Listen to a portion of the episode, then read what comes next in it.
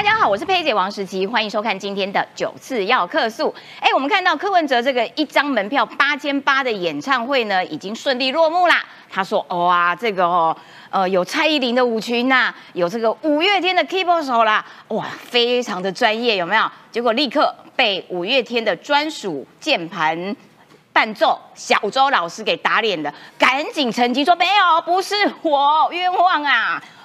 呃，根本就搞错人了哈。那结果呢？现在柯文哲也没有跟小周老师道歉，只有民众党出来发言说啊，对我们讲的是之前的那个哈，不是现在这个啊，这个是呃阴错阳差啦等等的哈。那可是。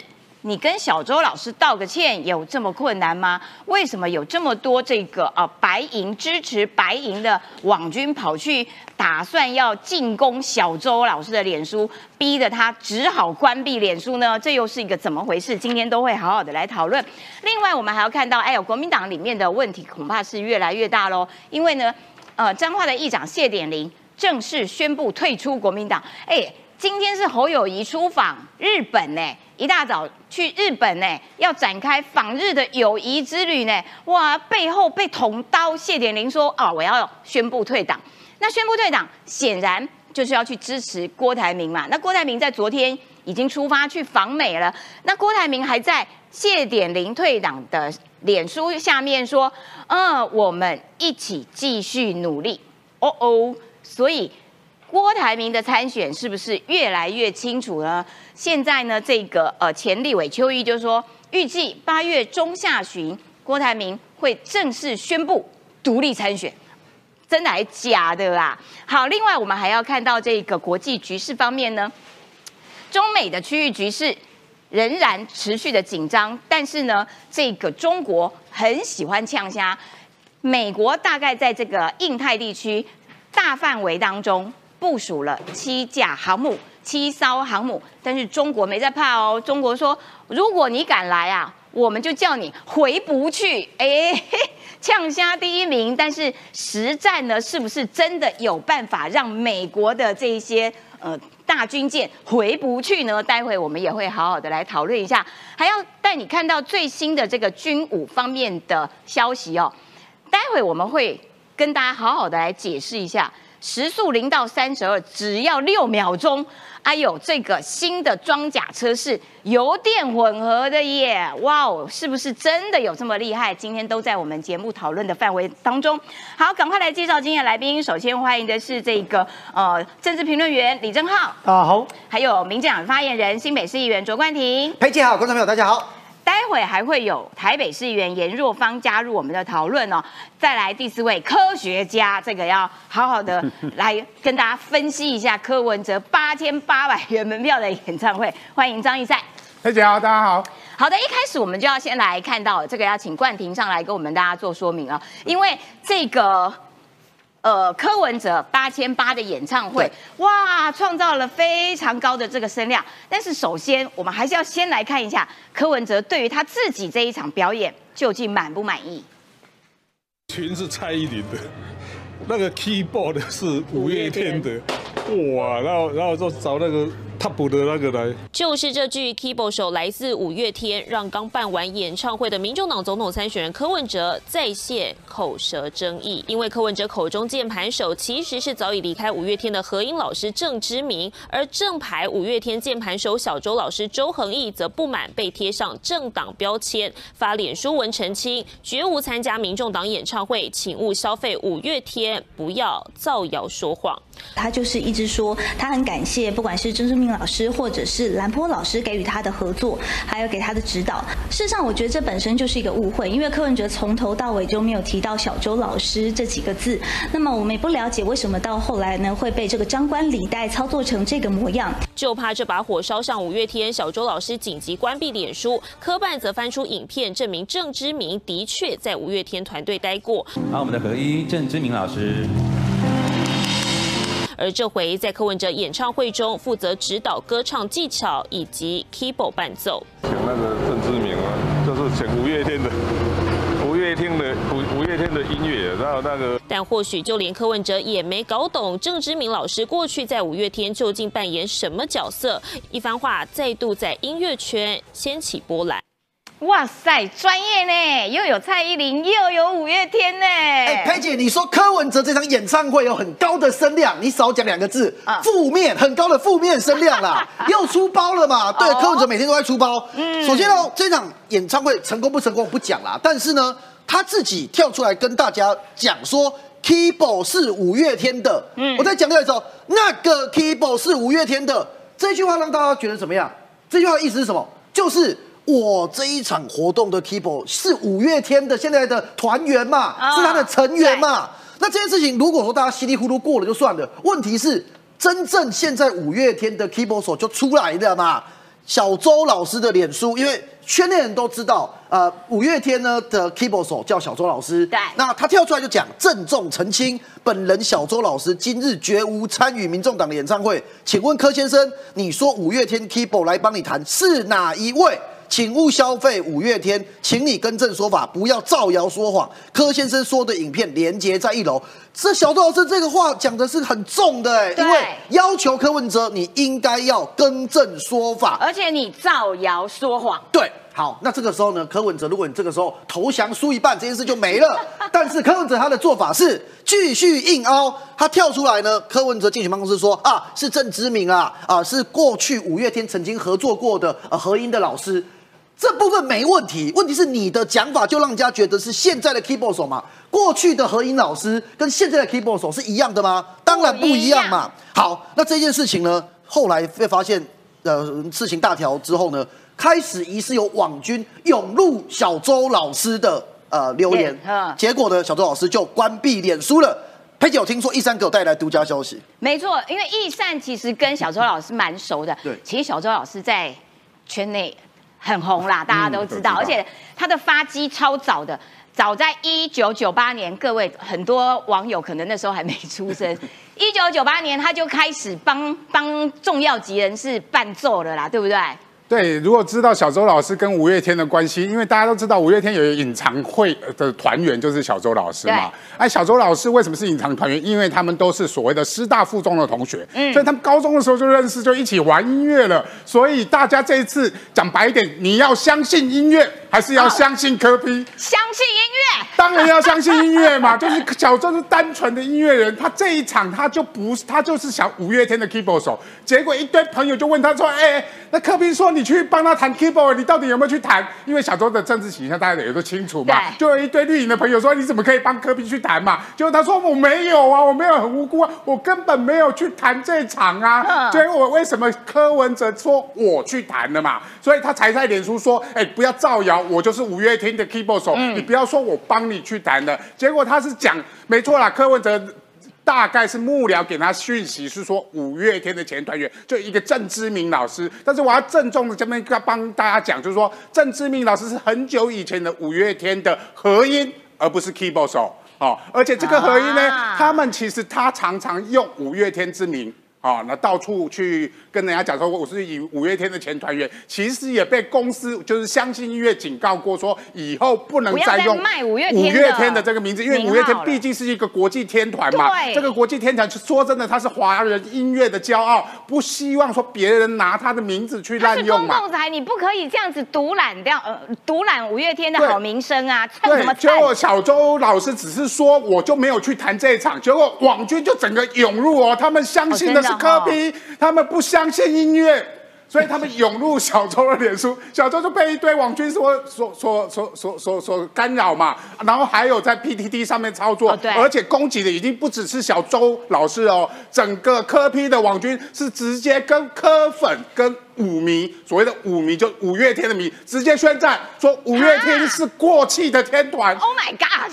哦 天这种话你怎么五月天是多？少人的回忆跟记忆，跟现在年轻人都在听五月天，他们现在都还在巡回世界演唱的时候，你说他是一个过期的天团，这些网军们啊，很敢讲哎、所以五呃，就是小周为了说避免影响到，因为毕竟啊、柯文哲柯粉，包含支持柯文哲的人，支持民进党的人，支持国民党人都这些年轻人们都喜欢五月天嘛，他不希望影响到跨党派的，五月天是他的歌迷是就是大家相信音乐，不要相信政治嘛。啊，所以五月他就怕被五月天被人家说他有一些政党倾向不好，所以他紧急关闭了他的脸书。哦，我刚才出门的时候还碰到他，因为他住在内湖，住在我家旁边，我跟他好兄弟啦。所以碰到他的时候，他还特别澄清说，他下会把脸书关闭，就避免音乐被政治干扰嘛。因为现在台湾在选举期间嘛，那喜欢音乐的人，各蓝的也有，绿的也有，喜欢五月天，什么党派都有，各国人士都有，所以不要因为你的政治倾向来影响到这个音乐人的创作嘛。始作俑者就是就是柯文哲，，你没必要说你是五月天嘛。我说真的啊，蔡依林的人也有，我也很喜欢蔡依林啊。那你干嘛拿蔡依林来帮自己背书？你自己办演唱会就办演唱会。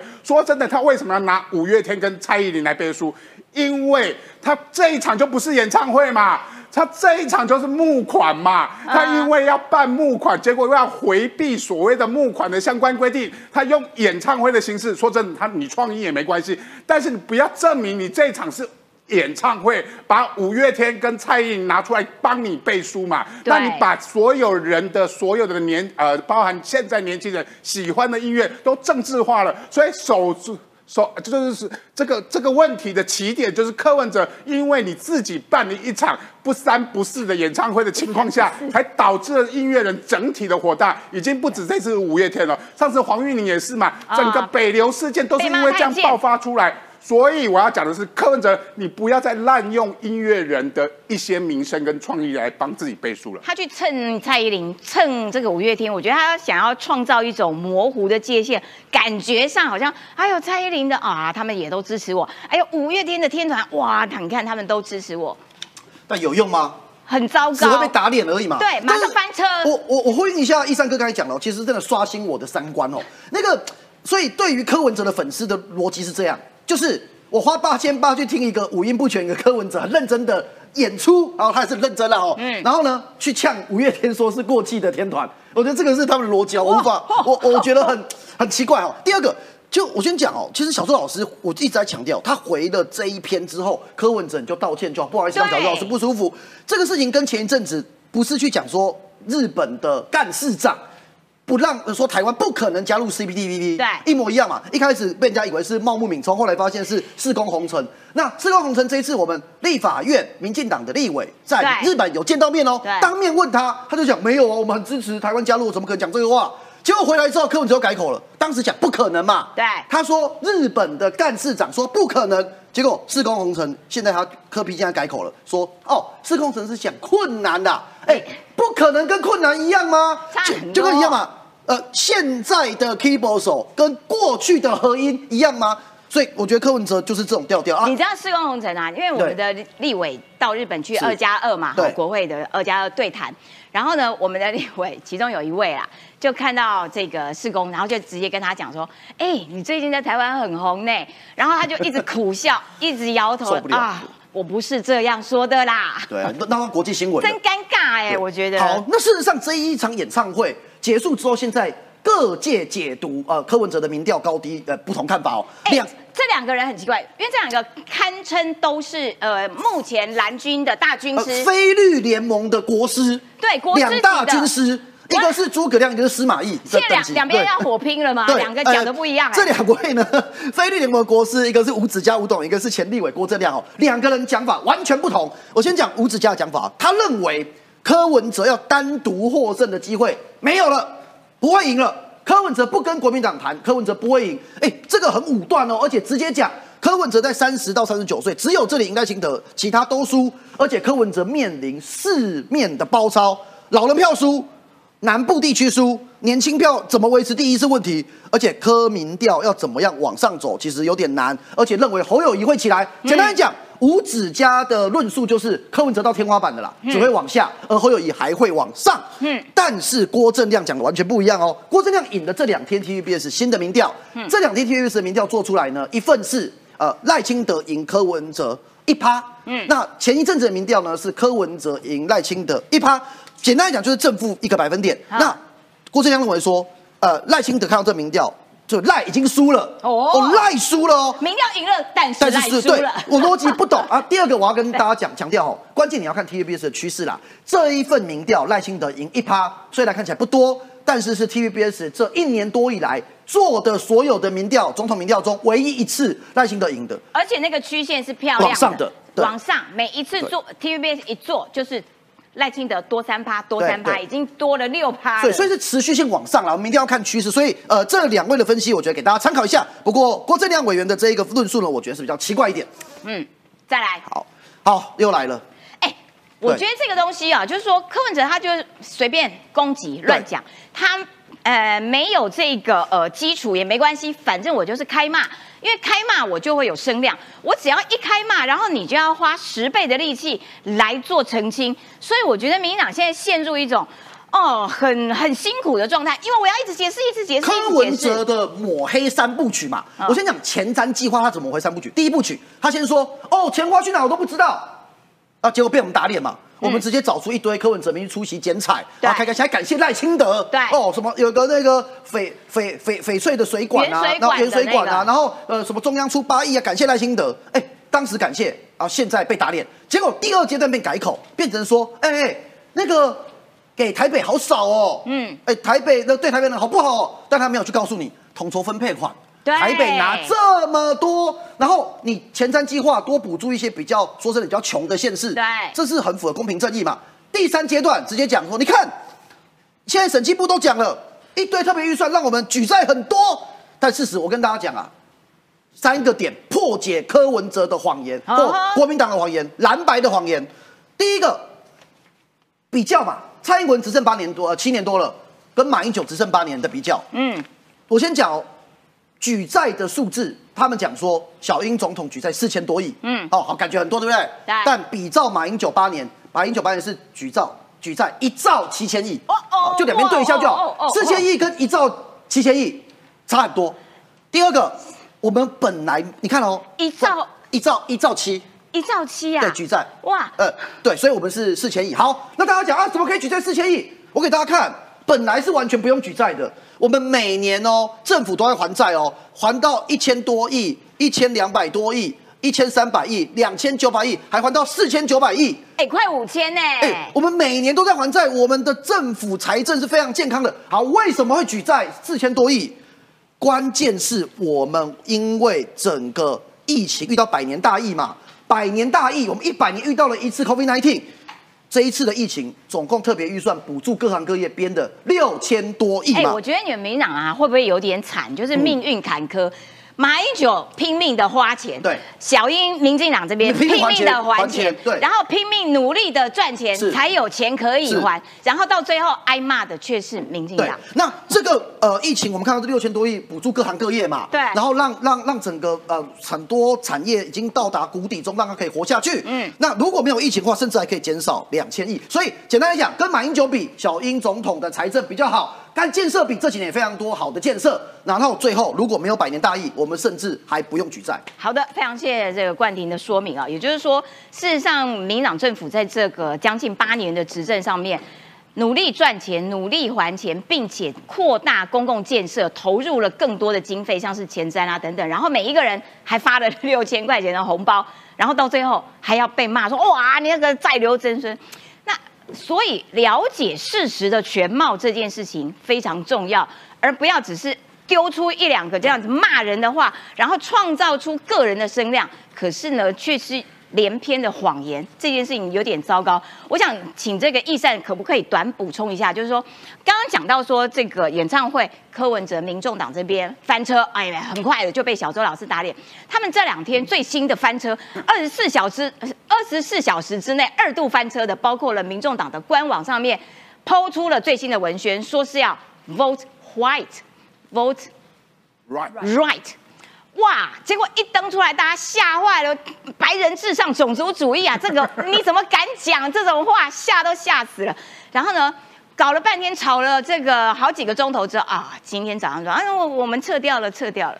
本来还死不认错哎、对他这个大型翻车现场啊，而且是一个网友提醒他们说 vote white，vote 本来他们是没有注意到的，他们本来是说啊，我投给白色的啊，投给对的人，他想说有谐音嘞，哎协议不错哟。还坏的 right 还不错，就这句话在英文里面是非常，尤其是外国的政治团体或者是国际的敏非常敏感的，因为大家忘不要忘记哦，台湾这场选举是全世界都在看，对所以这件事情已经有外媒在报道的，因为在国外里面的 white 叫白人。Right 叫做右派，所以右所谓的黄白右翼的白人至上主义，在欧洲叫做纳粹党，对在美国叫做三 K 党。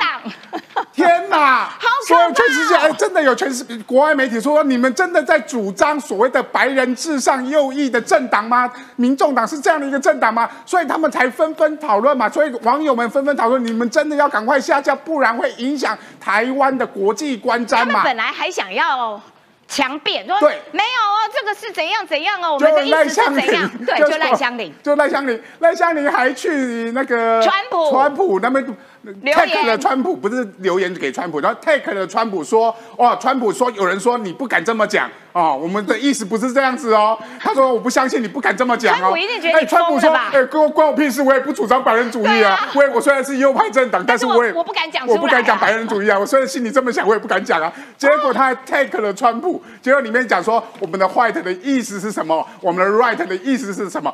结果这句话里面其实就已经充满了帮国台你民众党本来是国内家里的事情，对结果你弄到所谓的 take 川普之后，变成了国际的大新闻，国际媒体纷纷来报道，他们今天就不得不下架。那不得不下架，我就常常讲，就说他们常常喊求下架民进党啊，好啊，结果民众党自己先下架了。自行先下架，自行先下架，民众党自行先下架哈。那个 vote white vote right 的争议，他们今天就下架了这个东西，但是很多的网友就做了一堆梗图，包含三 K 党，我就想大家是讲说啊啊，如果台湾三 K 党是什么三 K，叫科批党啊啊啊，然后那个 King。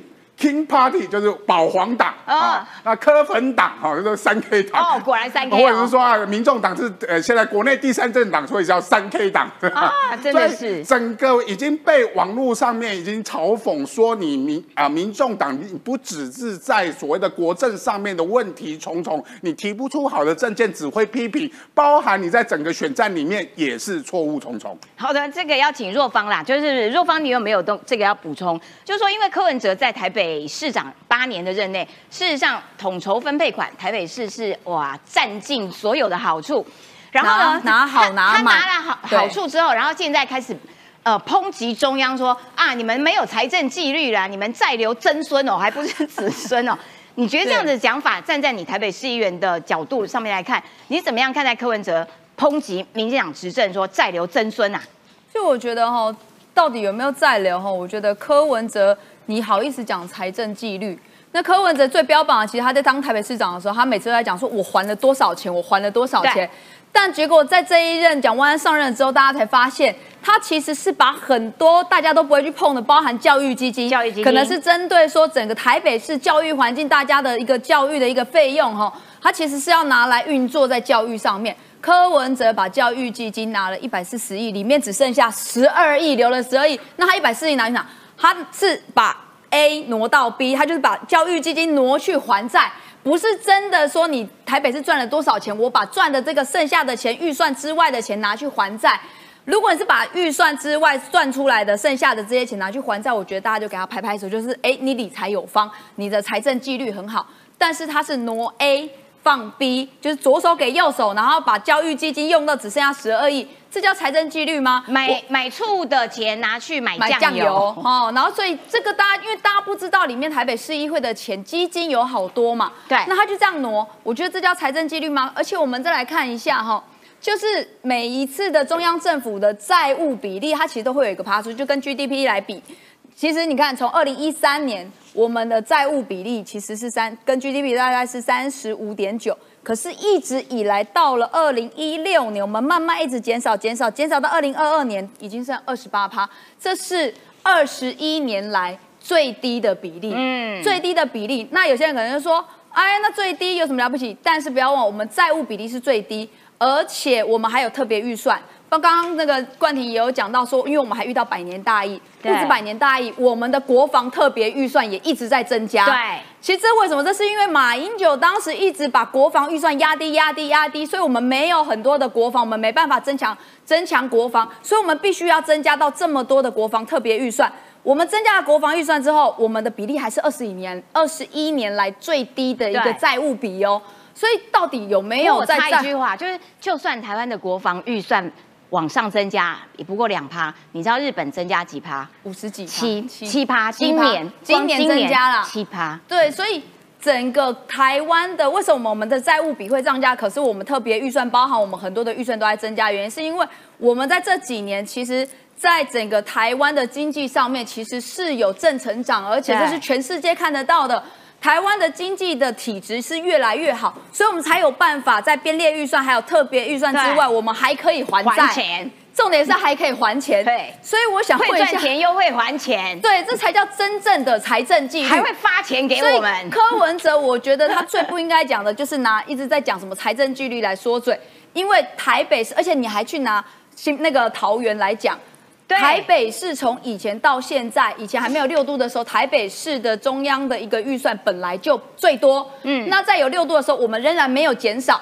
可是不要忘了，桃园呢，它增加这些比例，增加这些经费是什么？因为它的人口数在增加，台北市的人口在减少哦。对台北桃园的人口从两百零五万变成两百三十万。啊那甚至呢，在那个郑文灿他担任市长的时候呢，他说只要超过一亿元以上的这些预算，这个还有所有台呃那个中央补助这些所有的政策。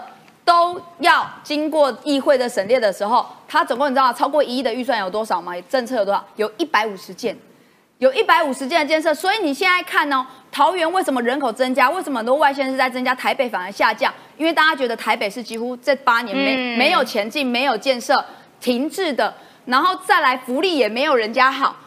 桃园有福利，新北的福利可能也很多，所以大家就外移。那你说人家拿了这么多钱，可是不要忘了桃桃园其实真正总共这八年来拿下来的，还比台北市少两千三百亿耶，钱还要少少哎做的更多。多，而且福利更好，所以我觉得他们人口在增加，台北人口在下降。所以我想，其实柯文哲的战略非常清楚，就是说，因为我做不到，因为我不及格，所以我就骂那个成绩很好的，噼里啪啦一直骂他，然后让大家忽视说啊，原来你根本考不及格，然后就让所有的炮火都集中去骂那个你指责的那个对象，结果台北都最后一名，搞什么鬼？好，再来看看国民党，国民党这个要请郑浩来跟大家分析一下。现在国民党哦啊，天哪，金普聪，金普聪的金小刀完全没有办法处理掉这个党内分崩离析的这些感觉呢。谢点玲退党了，对哦哦哦，所以郭台铭这个看起来势必就会参选到底了。然后走了一个谢点玲之后，会不会骨牌倒下第一张？会不会有接下来其他的小鸡啦，或者是其他的议长纷纷退党？我跟你讲，这个是昨天凌晨到今天早上政治政治新闻的最重磅啦。对谢点玲宣布退党啊，彰化县议长谢点玲宣布退党，他退党宣言洋洋洒洒一大堆啊嘿。讲白了啊，本人谢点玲即日退出中国国民党了。嗯嗯，这件事情呢，我认为啊，就是郭台铭阵营。吹响剑指侯友谊的进攻号角的第一第一第一个号角、第一枪啊！嗯为什么？原因很简单哦，因为对于郭台铭来说，你我们从很多民调都可以看到，郭台铭现在民调正在往下掉，他正在疲软。你继续玩这种战略模糊，你继续玩这种暧昧游戏，其实大家会看腻。所以郭台铭这一名方面呢，也要开始去思考，我什么时候要发起总攻击？那这个总攻击呢，它需要一个号角。结果呢，在这个周末，郭台铭去了彰化的时候，是由谢点玲来接待的。嗯，谢点玲接待过程中呢，记者问谢点玲说：“请问你问你怕不怕党纪处分？”啊谢点玲说：“我又不选举，我不怕党纪处分。啊记者又问谢点玲：“请问你支持郭台铭还是侯友谊？”谢点玲愣了两分，呃，愣了两秒之后说：“我支持民意。”那时候大家就嗅到不对的氛围了。啊结果呢，在昨天凌晨就发了一篇退党声明啊。啊我跟大家讲，这个退党声明呢，郭台铭呢马上就留言呐、谢议长，党籍或许不在。但是党魂永存，唯有在野团结整合成功，取得总统、立委大选胜利，才能从中华民国从战争中拉回和平。我们一起努力。好，所以现在呢，我先跟大家讲，这会发生什么事情。第一件事情，郭台铭阵营未来的战略将彻底从战略模糊走向战略清晰。哦哦哦，过去他是不宣布类参选，对所以大家都没有压力。可是谢点玲今天要辞职，就知道未来要走向深水区的那个东西，谢点玲没有办法以国民党党议员的身份来去帮郭台铭去做浑水摸鱼，比如说要办大型造势，比如说要组织动员，比如说要公开支持郭台铭选总统，比如说要发扇子、矿泉水跟面子。总统支持郭台铭。对，所以说这个东西很清楚，郭台铭阵营哦，未来从战略模糊会转到战略清晰啊，这第一件事。第二件事就是主持人刚刚讲的，这是第一张骨牌。对，郭台铭现在有非常多的好朋友，谢点玲开第一枪，表示大家都有共识，不太可能是谢点玲说啊讲好，哎谢点玲先退，啊讲完全部都绕跑哈，所以后面一定会有后面。所以包括了像是屏东的啦，我觉得周梦龙很有可能是下一个，因为周梦龙是国民党中常委，对，但他退不退党籍是没有什么差别的。那周梦龙现在已经全心全意当郭台铭随行秘书，对，走到哪跟到哪。所以说周梦龙很有可能是下一个哈，所以这是第二件事情哦，就说未来的股牌一定会噼里啪啦一一路倒下，嗯这是第二件事情。第三件事情呢，而且它是七月二十四号，它的压的日期是七二四，也就是说七二三国民党全代会隔天，它其实就准备要发，对，只是一直压压到现在。对，好，那对于国民党，因为第三件事情哦，国民党的小鸡压力很大。国民党小鸡呢，未来就没有暧昧的空间。嗯，现在你可以一边吼一边郭，对不对？对。郭台铭就会强迫要求大家来表态。哇！一边是九十二亿的鼓励怎么花，另外一边是挺着胸膛倒下。哎呀，你小鸡自己来选，好难选哦。一边是有党格有党回，一边是哇九十二亿耶。对啊，怎么选呢？这个涉及到两这个面包与爱情，哎，你要怎么选呢？对不对？所以这个东西呢，第三件事情就是国民党的小鸡哦，压力会很大。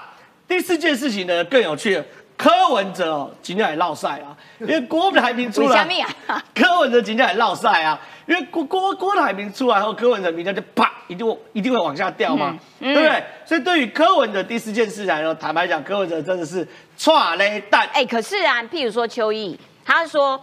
八月中下旬就会宣布独立参选，所以郭台铭的参选真的，可是他又他又说这个在野团结要整合成功，你看嘛，所以郭台铭到底要跟谁？我跟你讲，党籍是虚的嘛，党魂才是真的嘛。他还跟大家号召嘛，不要看那张党政投票，要看他骨子里面的魂魄。可是他又说在野要团结，所以他要去跟柯文哲啊，要去并柯文哲啊，然后去给柯侯友谊压力啊。哦，对不对？所以第五件事情，其实要赖清德。其实坦白讲，我认为对赖清德来说短多长空。嗯，短期而言，当然是啊，国民党分裂。可是长空是什么？因为一旦变成四组人马的时候，二三四名就知道一定不可能会赢，要强迫二三四名来整合。对，所以如果再也真的整合成功的话，那对赖清德来说，说短多长空。所以要密切关注这些事情哦。所以整个局面看起来只是一个退党声明，背后是有非常非常多的政治意义啦。好，在侯友谊，侯友谊今天一大早去日本了，哈，去补充一下他的这个呃国际外交方面的这些经验啦，很好哇。结果要出发之前就看到谢点玲退党，然后郭台铭在那边啊，我们一起努力呀，等等。我觉得背后这样被戳一刀，真的很痛吧？不会啦，因为侯友谊之前也常常背刺韩国瑜嘛，是不是？哦，说的也所以现在被人家背刺也是刚好而已。一刀还一刀啦。对，所以刚刚讲那么多，到底侯友谊阵营怎么办？其实很多人都问我说，其实没有那么复杂。侯友谊自己民调拉得起来，那些在野整合就都不会是问题。现在为什么小鸡要乱窜？为什么谢点玲敢乱看？就是侯友谊自己民调不够强，不够强势嘛。那侯友谊呢？这是真的是很厉害的这个一个政治人物哦。侯友谊之前呢，你知道吗？上周末连续休了放了六天的假，就六天都没有公开行程。哎，我我也觉得重感冒啊，所以我就休三天啊，好好的准备这个访日游医之旅。他休八天，可是我觉得他。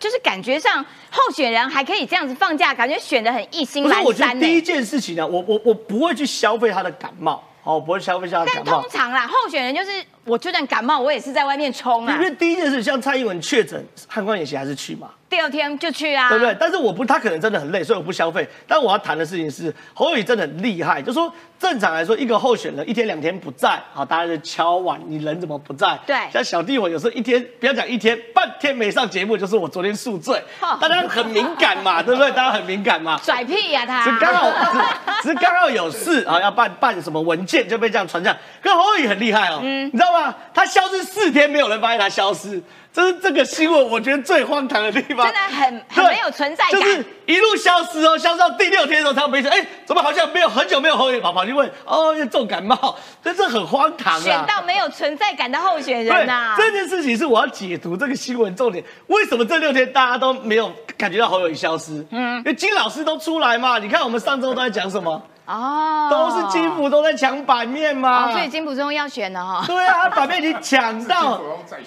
对啊，版版面已经抢到侯友谊消失四五天，大家没发现，啊哇，这真的厉害了。那侯友谊呢，现在呢需要去日本，对？访问三天。那我也是觉得他压力很大嘛，因为我们都知道侯友谊这个非常聪明哦，所有新北市的里长名字都记得得，哎可记不得黄绿锦如的名字，对所以我只能推论他的脑子的记忆体记人名上限是三个字，哦，日本人的名字普遍四个字到五个字，所以，所以他其实这三天有有呃呃有在闭关，好好的背啦。有可能有可能我觉得他准备资料这件事情也表示尊重，我觉得也 OK。也尊重，哎，嗯我都尊重，我都尊重。但如果呢，去那边又是一个就是竹篮子打水一场空，那没有什么亮点的话，那侯友谊真的无命休也嘛，对不对？可这时候呢，王院长真的很机很厉害啦，很机他这样他他这样受访上说这个，我怎么都没有看到朱立伦很积极扶选侯友谊。哎、所以国民党这几个大头，朱立伦、王金平、金溥聪，他们三个是没有没有在掩饰我们要互打架了吗？对，没有王院长也没有要跟朱立伦打架。可是王金平这样讲，呃，很难不让人觉得。我跟你，讲，他逼朱元表态啦，你要嘛朱元就认真扶选侯友谊啊啊，你要嘛我就推在野大联盟嘛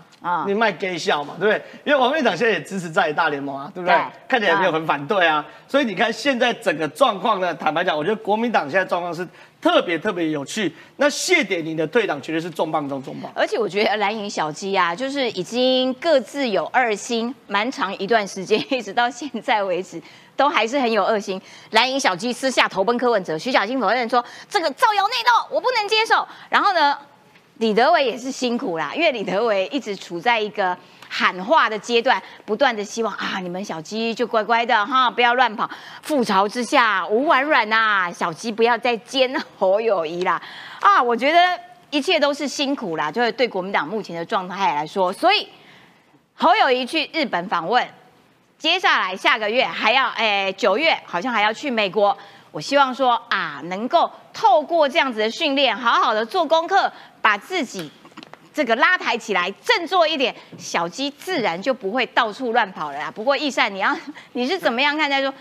所以国民党内的小鸡什么时候才有可能这个稳定下来、安定下来，好好的有这个归属他们的家？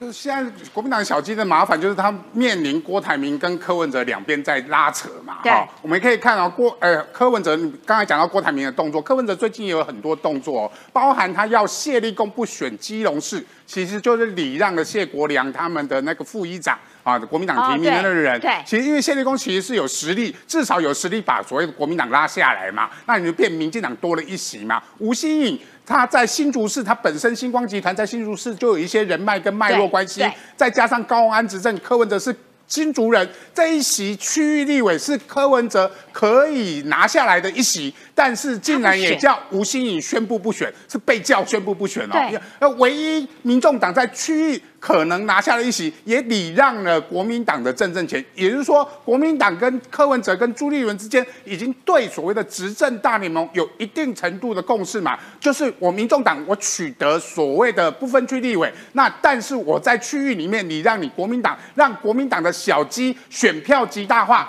让蓝营的立委席次极大化之后，我在未来三党不过半在国会里面，我民众党就会变成关键的少数，这是柯文哲的谋略嘛。那如果他当选总统，他就可以跟国民党合作，组成一个稳定的内阁，这个就是他所谓的联合内阁的一个目目标。但是柯文哲可不能当选？那我们画一个大问号嘛。但是这个所谓的国会联盟，看起来朱立伦跟柯文哲之间一定有一定的默契。那在南部的部分，国民党现在已经跨不过头前溪。为什么这么讲呢？头前溪，头前溪就是新竹跟桃园的那条溪啦，哈，新竹跟桃园交界的那条溪，因为柯文哲说是高平溪，我已经到高平溪了。那那是柯文哲他自己那么四百人，我也叫得出来啊，哈，选议员都叫不出来四百人啊，不要说选总统了。所以那个投国民党，而且我讲国民党跨不出头前溪，为什么？足足苗是。柯文哲跟郭台铭的大本营，因为高鸿安也好，中东锦也好，其实这些无党籍的人，包含在呃郭董在新竹所谓的竹科这部分的布局，其实是以郭董为强的。在中部以后，你看中线的呃严宽恒，呃彰化。啊，现谢点林啊，南投的议长也也现在变成离开国民党了。那云林的张荣卫，所以你已经在中部地区，郭台铭已经进军到中部地区了。所以你在国民党已经跨不出头前期，他只剩下桃园、台北跟新北。那桃园、台北、新北的小鸡们又不断的纷纷叛逃到柯文哲那边去的时候，国民党到底剩下什么？甚至我都认为侯友谊。跟只剩下跟金小涛的结盟，包含朱立伦，他都是为了所谓国民党的立委最大化，他在战略上已经放弃了侯友谊，而跟柯文哲在做合作。哎，我也这样觉得。那所以其实对于民进党的赖清德来说，现在有可能在野这边会有合纵连横，这个部分你怎么看？然后等一下请若芳。哎，所以民进党，民进党现在可能要面对，如呃，如果真的所有的在野都集合起来打他的话。哎，赖清德这个仗也不好打，不好打。那我要讲的是说立，尤其立委，我觉得在立委这个层级，他们会有一定的默契。但是总统这个问题就来嘛，大家都还喊团结，重点是团结在谁之下嘛？郭台铭可能做副手吗？不可能。柯文哲可能做副手吗？不可能。侯友谊可能退吗？打死不退。所以这三个人在这种情况下面，他们看起来会参选到底。但是对于国民党的小鸡，对于蓝营的小鸡来讲，他们就是这三股力量的选票，他们都要。那都要的情况下，就会导致侯友谊跟金小刀。唯一剩下的结盟对象是金小刀，因为朱立伦已经把他的重心放在立委的复选上面。哎，那若访，因为这个赖清德他喊出来的是国会单独过半，嘿啊，所以现在接下来怎么怎么办？我觉得现在已经看得出来，就是说蓝白合在总统。候选人这一个要不要和？我觉得还是一场乱局啦，看起来可能有一点很难和，会不会最后就是侯友谊的副手变金小刀？就不知道，大家也因为他在要跟谁和，真的大家都可能也不愿意。但是我觉得现在的趋势其实真的像一三哥所讲的，就是蓝白河在立委的选战上面，因为柯文哲上次其实也有讲，他们不一定会派一个代表说要一定要拉下谁。哦，他也可能不派代表，这就在立委选区嘛。你包含说那个严宽和那一那个中二选区，中二选区其实就看得出来，就是柯文哲是跟呃民众党是跟国民党，也许是合作的，就是要让给了严宽和去选，他们那一区就没有要派嘛。如果要派，那蔡壁如就去了，要不然怎么会跑到中一选区嘛？所以变成现在是说，呃，民进党现在总统的赖清德的这个民调看起来是比较稳定，可是他必须还是要有个突破。包括他现在也是有去一些海外啊，希望能够海外的这些侨胞能够回来投票啊，包含年轻选票也有在慢慢增加。可是我觉得在立委选战这一块上面，其实是要大家要每个立委其实大家都很紧张啦，因为 如果蓝白如果是绿大于蓝的选区，其实我就觉得可能大家比较放心一点点。可是如果是焦灼的这个情况之下，又加上扎卡都的时候，那这个会不会让民进党的？立委会紧张，我觉得是会，嗯，一定会，一定会，因为毕竟你说，呃，八年的执政，当然我们的有成绩一直在端出来，可是呢，对方其实国民党、跟民众党一直用乌贼战，包含你说，啊，财政纪律有问题啊，然后就用这样很多的大量的错误的讯息去影响，会不会有影响？民众多多少少其实会被影响到，可是就是要去解释。可是我觉得我们的立委现在其实很多的都是开始马上就是在选区上啊，在跑行程啊，然后很多的在帮忙解释啊，然后或者是澄清啊。其实呃，立委这上面蓝白河，其实我觉得对我们的立委选区上面，其实真的还是会有影响。没错，就是说立委这种抓地力比较强的民意代表哦，看起来蓝白哎的确有蛮多个选区有一些他们要合起来的迹象。所以这个对于民进党的立委选举来说，能不能够呃单独过半，的确是一个非常严苛的挑战。所以在讨论完赖清德的选情之后，我觉得赖清德应该要哇重点立委选举的这个区域。这个是有能力的母鸡，有能量的大母鸡赖清德，怎么样去浮选这些小鸡，就显得极为重要。好，接下来我们要来请郑浩，郑浩要来谈一下说，哎，油电混合装甲车这个是 OK 的，然后时速很快，零到三十二只要花六秒，真的假的？哎，装甲车很笨重，哎，这很酷，这真很酷，这是土耳其的军事企业近日在伊斯坦堡举行的国防展上。展现了老虎油电混合装甲车啊！哎，你光是看这个的涂装，全黑涂装，配上侧面的闪电的这个时候纹路，真的帅。没想到连装甲车都油电混合。我个人是蛮欣赏油电混合车的。对对对对，油电混合为什么呢？因为你看啊，它这个油电混合呢，最大的特点就在于电刷马达能够。随时提供最大扭力峰值，让这个越野车呢时速从每小时零到三十二公里只要六秒钟，有点看不懂。我先跟大家讲，一般来说我们大家都开的是汽油车，对，汽油车呢，其实大家去开汽油车的时候，你有时候你会发现啊，你去踩油门的时候，你踩的时候车子不会马上推出去，为什么？因为汽油的原理是什么？你踩油门的时候，那个电动节气门会开放气。油会喷的，所以你要先烧，烧汽油爆炸，它才推引擎，嗯，所以它会有个顿挫感，就是说你踩说等一下，它才会往前推。啊啊！可是你去开电车都没这件事。可是汽油的，你只要一旦冲了，它就冲很快啊。对，可是电车的好处是什么？电车是说你只要一通电，你根本没有顿挫感，它的动力就来。所以你去看，你去开特斯拉，反应更快啦。对，它的起步一定比油车快啦。你特斯拉现在随便做的起步都跟超跑一样。所以呢，电车的好处就是那种瞬时的那种动力是很大很大的很大的，所以这个东西他们就去思考，哎，好像蛮适合在坦克车或装甲车上。你看啊，它是一台四百匹马力的柴油引擎，啊，加上两个永磁同步马达，持续提供三百九十七匹马力或六百一十七匹马力的峰值输出嘛。所以呢，你看到它第一个。它踩下去的时候，因为我们在越野车的时候，很很多时候是需要，就是需要大功率瞬间输出，因为它的地形是可能高啊，对对对对，所以在电车上你一踩下去，大功率瞬间输出的话，这是比较好的。嗯，这一件事。第二件事情呢，因为呢，这个一般的这个以前的坦克车或装甲车啊，你如果站在它旁边，它只要一发动哦，你这耳朵都会聋掉。很大声的那吼吼吼吼对，但是油电车很安静，没错，安静 啊，就是你很难想象说一个大坦克这样开到你旁边，哇，你怎么来了？它可以专向，它可以夜袭专向敌人的心脏，对不对？因为以前坦克车哪有什么夜袭，我远远就听到，哎，敌人来，敌人来，准备起床。跟油电车就，哎，可以慢慢开，慢慢开。吓到，就问你怎么已经来了？顺顺的啦。现在电动模式有这个静音的运作啦，对不对？然后呢，时速十公里的速度下。以静音驱动模式二十公里，换句话说，当我要这个唱起夜袭，要专向敌人的心脏的时候，我就十公里以下开二十公里，对不对？啊，我就可以开过去啊，对不对？啊，而且呢，甚至哦，我比如开过去，我不用攻击你，我可以干嘛？静音监视四十八小时，蛮厉害。我就躲在你的家门口，哎，看你什么时候长官出来给你来一炮，对不对？对，讲话要小心好吗？来，不管怎么讲，就是在门口等着你睡醒。对啊，你出来都给你个炮弹呐，还是说来一发炮弹，对不对？蹦，赶快蹦起来。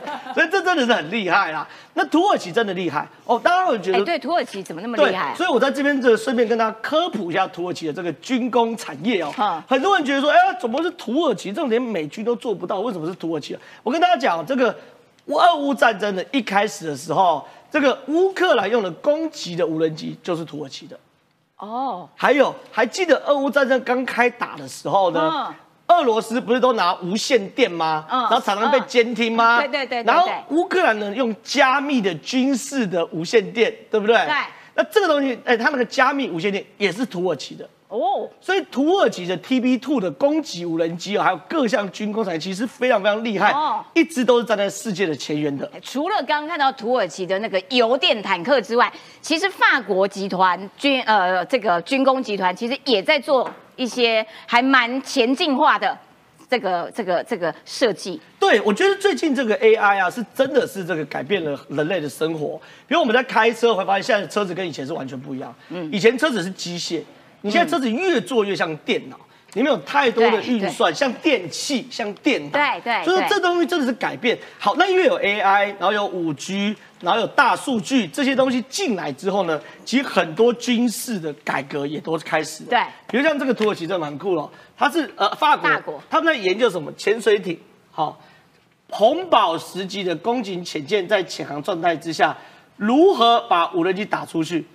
哎，以前他他在水里面怎么打无人机啊对？你先听我讲，以前呢，这个潜水艇呢，看水面上的东西不知道咬那个东西，那那个那个那个潜望镜有没有？对不对？对对对对那很土嘛，对不对？可一直都希望说，我能不能有更好的视野？好所以他们在思考说，有没有可能用无人机来协助这个潜水艇来去做所谓的观察？哦，那现在有几个解决方案。其实我认为最好解决方案并不是法国，我先跟大家讲，最好解决方案，我觉得是以色列解决方案。他做出一个类似像弹簧刀无人机一样，嗯，弹簧刀还记得吗？它是这个破击管，嗯，然后机翼是收起来的，然后打出去后嗯翅膀才展开，嗯对对对对对对，其实这个是其中一个 solution，是你把无人机，呃，把潜水艇上面的这个潜水艇的背啊，啊。把无人机打出去，打出去的瞬间是像炮弹的。哦，等到打出水面之后再张刺，了那就那就不会那就不会有什么断掉、什么什么进水的问题嘛，对不对？这是一个目前弹簧刀，我觉得是最适合的，也有人在研究。可是呢，法国就研究一个什么？我弄个这个防水保护罩啦，就打出去类似扭蛋呐、一颗蛋扭蛋，被你讲的 很 low 吗对，大大概就是这样 廉价的感觉，扭蛋哦，打开然后扭蛋裂开，而且防水保护罩听起来也很比较 low 一点，对不能取一个比较厉害的名称对嘛？，没错，但是它是扭蛋啊，这一颗啊扭蛋打出去，扭蛋裂两半，无人机飞出去，哦，这是一个 solution。浅见扭蛋，但是这件事情，我坦白讲，大家都还没有、还没有找到一个最好的 solution 啊。啊大家也要慢慢试，慢慢试。可是哦，浅见航母化哦是现在的趋势。哦。航空母舰的本质是什么？是一艘船，上面有很多飞机。对对如果你一个潜舰可以有非常多的无人飞机，哦。那就叫做潜舰航母化。哦，了解，在里面你看不到，然后可是它其实是呃具备航母的这个威，力。所以未来潜舰要攻击你一艘这个军舰的时候，我可能从下面打鱼雷，哦。我也可能从潜舰上面飞非常多自杀无人机往你这个这个对。这个飞，所以说这个东西又是未来都有可能会发生。浅见感觉很厉害，潜舰航母化，哎。浅见的这个潜力无穷的感觉。那美国的海豹部队要做这个啦，这个叫做这个干式战斗潜水器。好，因为海豹部队的工作很晒啦，很多很多晒就是很。大一坑呢，这个到底没有，没有我跟你讲，这这以这以潜水艇来说算超级小的哦。哦，真的哦对对对对对，这种潜水舰呢，就是说让海豹部队啊，未来在做那种港口突击或者港口爆破的时候呢，啊。有这种潜水潜水艇小型的，我就可以干干的工作，很干式潜水器。哦然后它就会它它会比较没有了，它水下作业时间可以比较长啦，啊 它可以潜伏比较久啦，那它对体力消耗也不会那么大。因为我看过海豹部队要做做水下爆破的，它可能是远海啊五公里就要先下去，然后在潜水过程中呢，用那个推进器一路往港口走嘛。嗯未来有这个也会比较比较简单呐、所以现在其军事啊、科技啊、技术都在日新月异。哦，了解，感谢郑浩。然后刚刚因为讲到，就是说，哎，包括了这些坦克啦，然后这些什么潜舰啊等等的，还有潜舰航母化。嗯讲到航母这件事情呢，就要请这个冠廷，因为呢，就是说。根据这个呃统计啦，美国大概在大范围的印太地区呢，有一共七艘航母。嗯嗯，然后呢，可是中国说，我没得惊，我就让你出得来，回不去，真假的？所以中国现在呛虾的那个分贝也越来越高，在潜舰上面也是，在空中领空上面也是，他他难道跟美国嗯美国的军机呛虾，他是要有胆打美国的军机哦？对，呃，台湾 ADIZ 的粉砖吼，已经是第二次哦，去揭露了中国的共军的空军在做一个模拟跟演训。这个训练训练什么？就是跟美国军机的一个搏火的一个 SOP。为什么会这样讲？今年六月份的时候，一样同一个粉砖，当时就公布，就是锁定正前方敌机，锁定敌机发射七公里、五公里、四公里倒数，所以当时就传出说，中国的空军啊，已经有在预拟，就是说，如果在海峡两岸之间真的美军有介入的话，他可能现在已经在训练跟美国的军机的战斗的过程。他敢哦，他敢，他现在有想有想他很敢，但是蛮蛮笨的。我等下再讲为什么哦。那可是这一次新公布的这一个呃新的录音哦，直接讲了对方进入领空中的五阶段。特别地方是中文讲完用英文讲，所以很显然是针对美国而来。他直接讲哦，美国军机你即将接近我的领空，我将对你持续跟踪。这第一阶段嘛，我告诉你，我知道你在这了，我要跟踪。第二阶段讲，我要予以拦截，跟踪变拦截哦。第三阶段讲说我会信号弹警告。第四阶段是讲说我会对你攻击动作警告。第五阶段最重要，直接讲我要实施实弹射击。哇哦，所以这五个阶段，现在外界的研判就是中国真的有在准备。如果有一天他们要入侵台湾的时候，或者是真的进入了中华民国的领空的时候，假设美军来协助中华民国协助台湾，那他们要做这样子一个训练，这是第一件事。为什么我说他蠢呢？是第二件事。耶，美国的国防部长奥斯汀啊跳出来讲了，他说：好，台海如果发生冲突，美军会出动四艘航空母舰驰援国军哦，与解放军进行作战。嗯哎，观众朋友，这够直接了吧？美国国防部长直接做出这样子的一个呃公开的谈话，对所以这一句话除了也给老共看以外，也是破除国际上的以美论吧。对你看。我四艘航空母舰、欸，要说真的，中国现在才几艘，现在才两艘，然后现在福建号也还没有下水。现在啊，外界都认为说中国因为烧钱烧太多，对对不可能有超过四艘的航空母舰，所以他中国居然跳出来笑笑奥斯汀哦，他说：“哎、这种航母在中国大国面前就像一个气球，我们中国手中的针可以轻易刺破它。”然后还讲说我们会一举把对方给歼灭，超好笑。为什么很好笑？也超蠢。哎、美国总共现在十一艘十一艘核动力的那个航空母舰了哦，啊，他人家说会拿四艘航空母舰驰援国军啊你知道一个航空母舰出动的时候，就是整个航母打击群呢，会有什么？会有巡航舰、驱逐舰、潜舰，然后甚至还有补给舰。所以你想象啊，奥斯汀这个宣言就是，如果老共敢打过来了，我至少整个舰队。四艘航空母舰代表什么？二十几艘的哦哦整个那个打击群一起过来，所以所以我不知道中国在在嗨什么了哈，但是他们就是这样。最后我们讲专家的评估了哈，因为中国现在一年的国防预算大概增加一千亿，嗯，所以对于他们的国内的一个压力其实是非常大，尤其他经济状况不好。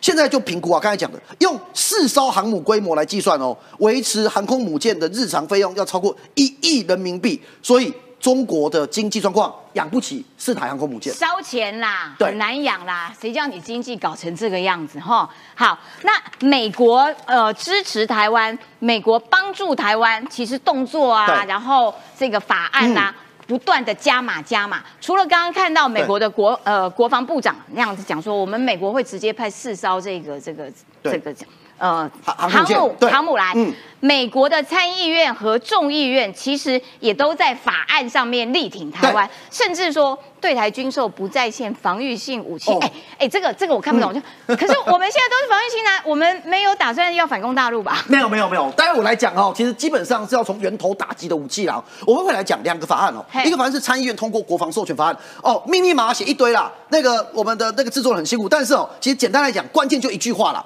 通过这个法案之后，他为台湾军队制定培训计划，然后呢，以及培训军队、咨询跟机构能力建设，以使台湾军队能够进行分层防卫、不不不不对称作战。简单来讲，就是美国现在通过一个新的法案，由参议院通过的这个国防授权法案，他要跟台湾的军队有更加密切的合作，然后会直接来帮忙呃中华民国的国军来进行所谓的防卫跟训练，哦就是这个法案。整个训练是同一套的啦，没错。好，那第二个，我要花点时间来讲哦，这个真的是蛮大的事情哦。为什么叫众议院跟进参议院提案，对台军售不再设限防御性武器？这个事情是本来在去年的时候，呃，那个呃，美国的参议员，呃，当时的领衔提案是 Rubio，、他领衔提案的这一个呃新的一个法案叫做《透过实力促进台湾和平法案》，所以参议院走在前面，那众议院现在也提出来了。很核心的一个点是说，因为我们过去四十年来，台湾跟美国的关系受到《台湾关系法》的限制，那美国提供给我们就是防御性的武器。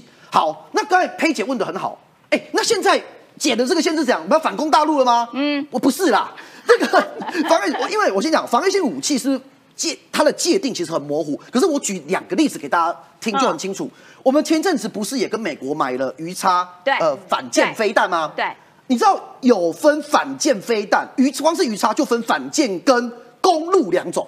嗯，路面的路啊，嗯，反舰是打对方的舰艇嘛，对，公路是打对方的陆地陆地嘛，所以会打对方陆基型的一些军事设施嘛，或打对方的房子嘛，打对方的碉堡嘛。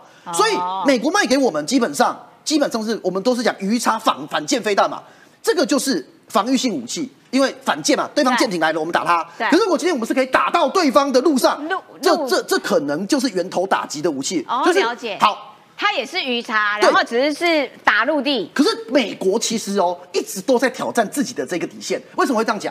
二零二零年的时候，当时其实我们跟美国买的这个鱼叉飞弹，这一次啊，在那个俄乌战争当中啊，丹麦也提供给乌克兰同样同一款。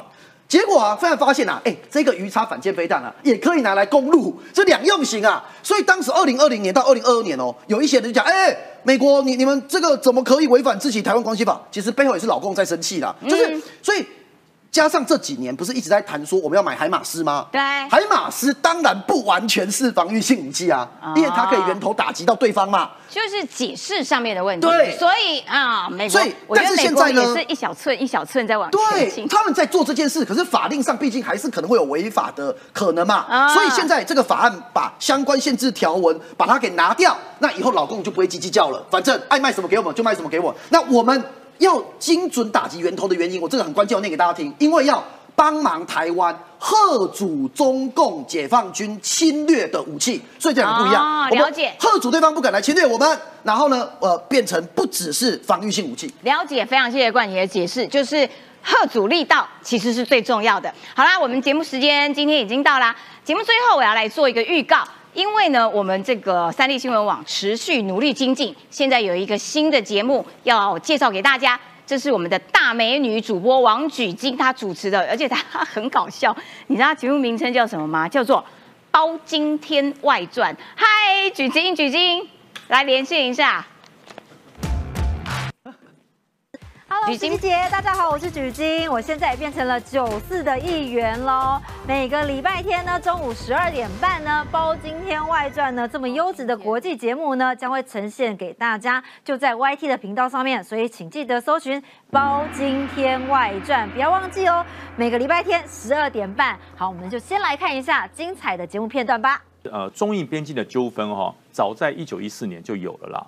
为什么说有了？那那时候不叫纠纷，对，因为中华民国才刚刚成立，嗯，好，成立之后还在风雨飘渺中嘛，整个这个中国里面的内斗、军阀割据、乱七八糟的，那怎么办？那跟印度就暂时不管，搁置，嗯啊，反正印度人也不会做什么违这个非常，你是小老弟嘛，也不可能会吃掉我嘛，我们就相安无事嘛。而且西藏那块地方又高又冷，哦，你能做什么坏事就当做不知道就好了。所以那时候一九一四年，呃，英国就想说，哎呀。本来是英属印度嘛，这印度是是由英英国来来管的殖民的。然后说，那我们就画条线，这条线哈就是中印的边境线。一画，这叫什么？这叫做马克马红线啊，那不得了啊！向里面推了上百公里啊，一百公里，上百公里啊！福建省福建省就等于说一个西藏藏南都被被。被华被他要走得了呢？这关系到西藏独立问题，中国怎么可以吃呢？对，所以说呃，当时当然不承认了，那不承认，这这个英国人讲乱讲哈。那反正哪一天印印度自己独立了哈，我们再来谈，就拖嘛。最后英国离开了印度嘛，印度自己独立，独立印度就讲说没有这个马克马红线是存在的，当时英国殖民的时候存在，现在我独立，它当然存在啊。所以说你不能够改片面改变啊，嗯，所以这个纠纷其实就慢慢开始了。你说是我的，我说是我的，那两两个就各各说各话，可是谁也没有能力要把它拿回去。对，好，但重点来了，现在哦，中印边界呢，到底有哪三块土地出现问题了？真的是蛮大一块，而且幅员蛮广的哦。我们来看一下，包括东段呢，好，东段是位于西藏，目前是被印度给占领了。另外是西段，西段这个地方比较特别了，因为它位于新疆的阿克萨钦地区，这个是中国的，目前在中国手中，但是它连接。了克什米尔，这又是印度的，所以这一边中间这条线呢，哎呀，这两边就打来打去了。另外还有中段，中段光是领土呢就两千平方公里，所以位在西藏，目前是被印度所占领的。所以你看哦，两块是印度的，一块是中国的，那感觉起来应该是印度胜啊。但是你知道中印边界全长就一千七百公里，对所以为什么中国会不认账呢？重点来了，就是因为马克马红线，你一画给我画太长了嘛，一百公里你叫我怎么分呢？好，我们来看一下呢，一九一四年呢，英国就划定了这条马克马红马红线，所以往前推了一百公里，相当于是一个福建省哦。一九四七年印度独立了，那那个时候呢，因为印度是英国的殖民地嘛，他就认为说，那英国画啦，当然就是我画的啦，所以呢，我们就直接吞下来了。但是，一九四九年呢，中共成立之后呢，到一九五零年，两边建交喽。其实哦，我觉得蛮奇怪的，两边原本还是亲兄弟哦，你兄我弟的，蛮好的。但是时间到了一九五九年，哎，将军，事情变得不一样了嘛。呃，当然哈、西藏有个藏传佛教嗯达赖喇嘛，大家知道这个是西藏人的信仰中心，就是他可以，他可以让所有西藏人都要听他的，因为信仰嘛，宗教信仰就是如此。可是呢，当中国开始要让达赖喇嘛听他的话的时候，哇，糟糕了！达赖喇嘛说：“我为什么听你的话？对，我是我是宗教领袖、哎、我是可以让西藏人呃这个过好日子，我我们可以呃嗯过得非常的有纪律，非常的有这个宗教的这个感受。中国说不行，怎么可以？达赖喇嘛也要听共产党，对，所以说包含了灵童的寻找、达赖喇嘛活佛的产生，全部都要用中国的方式。这当然你在破坏我们，在迫害宗教嘛，所以怎么办？就往藏南跑，藏南一跑哇，印度的，印度的，所以这中国就说，哎，你要还给我，你把达赖喇嘛还给我，我交给我处置。印度说不行啊，这是宗教领袖啊，达赖喇嘛是个人呢、我怎么可以说还就还呢？对对对我现在对对就是流亡到印度嘛，所以印度就认为说我保护你。对，而且印度很聪明，嗯他让达赖喇嘛到达藏南这个地方去，藏南这块地方就稳了，对，因为那边都是这藏人嘛。我就听达赖喇嘛话就对好了嘛。对对对，那那达赖喇嘛你接受了印度的庇护，嗯那达赖喇嘛就这个藏南的这个部分，我我可以统治得了，我可以掌握得住。嗯那么印度就不用再多花心思去做这些事情。那中国是不行，你这样子不等于要让西藏独立吗？达赖喇嘛说：“我本来就是啊，我本来就是独立的啊对我本来就是啊。嗯那所以说这个时候印度不不肯让，因为印度一让，整个藏南还给你，那这个马卡马红线不就不见了吗？哦对对不对？那是当年英国画一九出来的。一四画过来的、对我如果还给你的话，我不是等于是毁了这条条约吗对吗，？就印度来讲，那那至死就是我的。对因为为什么？他们从独立独立，印度独立以后就有这一块。那现在突然间因为一九五九年打来了嘛，我要还给你，我不要，对，争议就。